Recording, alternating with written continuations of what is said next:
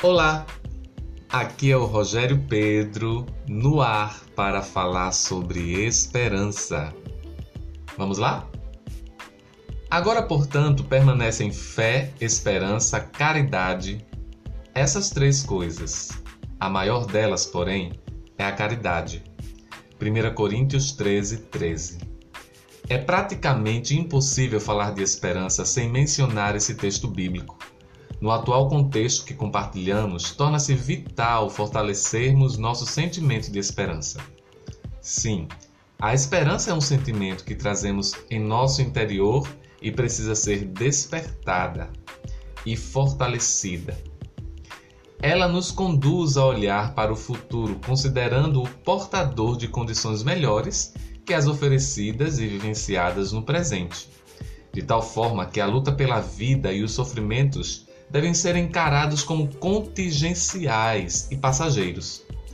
Trata-se de uma virtude que acessa o sobrenatural. Sentir esperança não é estar ansioso pelo que vai acontecer no futuro, mas é acreditar que o futuro pode ser melhor que o presente. A esperança faz parte do tripé das virtudes cristãs porque aponta e testifica sobre salvação. Salvação de um estágio de desespero para outro de crença num futuro melhor. É disso que precisamos hoje, não é verdade? A esperança é perseverante, ativa e resiliente. Portanto, ela nos move para a frente, independente do cenário de desespero que vivemos, diferenciando-se assim do verbo esperar, que traduz de certa forma passividade e incerteza. Esperança não tem a ver com utopia.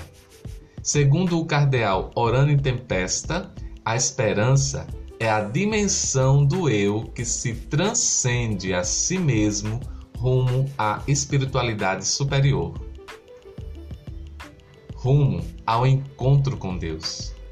Sejamos, pois, perseverantes na esperança que a fé nos conduzirá a dias melhores. Encha seu ser de pensamentos positivos, de ideias alegres e dê mais ouvidos às boas notícias. Então, vamos lá, cheios de esperança, apontando para um futuro melhor. Eu sou Rogério Pedro e este foi o seu No Ar falando sobre esperança. Até mais!